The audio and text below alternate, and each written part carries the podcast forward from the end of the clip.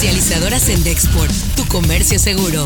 Presenta Notigape, el podcast La Mañanera. Adelantar que he dado instrucciones al secretario de Salud, al doctor Jorge Alcocer, para que hoy mismo se emita un comunicado estableciendo de que cualquier empresa o gobierno local que quiera adquirir vacunas para aplicarlas en México tiene autorización ya presentamos un recurso de inconformidad al tribunal porque es una censura abierta, descarada. Entonces, este, además es un atentado a la libertad para el traslado de, y distribución de las vacunas en el estado de Campeche para eh, los maestros.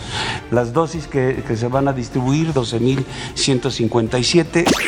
Esto suena en Noticias MBS con Luis Cárdenas. Al presentar el informe anual sobre el panorama laboral efectuado por la Organización Internacional del Trabajo, Vinicius Finero, director regional, alertó que el empleo en América Latina estará en terapia intensiva debido a la crisis por COVID-19.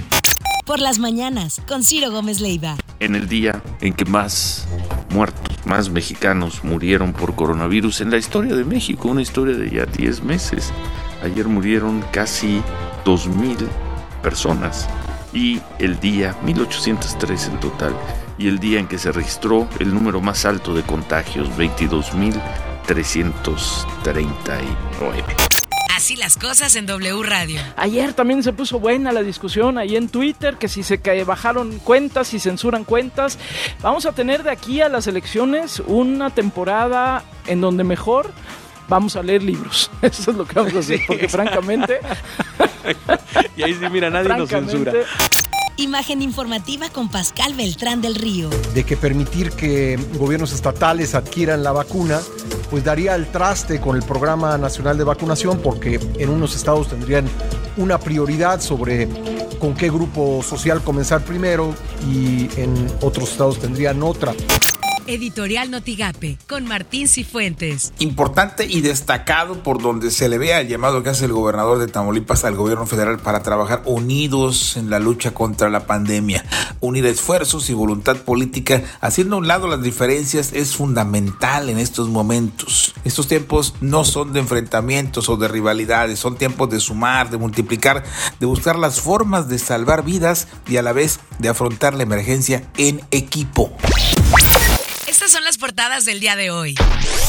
El diario de Ciudad Victoria lanza Uber ellas para más seguridad. Hoy Tamaulipas demandan en Tamaulipas definir calendario para vacuna anticovid a maestros. El Sol de Tampico, migrantes esperan promesa del presidente Joe Biden. El Heraldo de México crean 32 nuevos superdelegados ahora para vacunas. La jornada, Twitter México suspende cuentas afines al presidente. El Universal crecen contagios de COVID-19 en jóvenes por acudir a fiestas. Notigape, ya hay transmisión local de nueva cepa. Se investiga otro caso sospechoso en Tamaulipas. Esto lo afirmó Gloria Molina Gamboa, secretaria de Salud del Estado. Tenemos un sospechoso más en Tampico, otro paciente que fue identificado por laboratorios Lister y que eh, ya está la muestra de este paciente en Tampico en el INRE para que también realicen la secuenciación y podamos saber si pertenece a esta variante de eh, Reino Unido. Lo que tienes que saber de Twitter. Arroba el país-américa.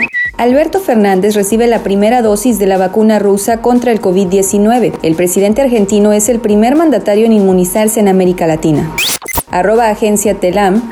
Unas instalaciones de la compañía Serum Institute of India, el mayor fabricante de vacunas del mundo, se incendió este jueves, aunque sin que se viera afectada la producción, según informaron medios locales. Arroba proceso. Al presentar su estrategia nacional contra el COVID-19, Joe Biden ordenó que las personas que viajen a Estados Unidos deberán presentar una prueba negativa de COVID-19 y aislarse a su llegada. Arroba SDE Tamaulipas. Damos la bienvenida a arroba México, que inició operaciones en la ciudad de Tampico. La llegada y puesta en marcha de estos servicios sumará a la recuperación económica, así como a la creación de nuevos empleos. Arroba el nuevo diario RD. El Comité Olímpico Internacional desmintió las informaciones publicadas relativas a la decisión del gobierno de Japón de cancelar los Juegos de Tokio y calificó esto como categóricamente falso. Comercializadoras en Dexport Tu Comercio Seguro presentó Notigape, el podcast.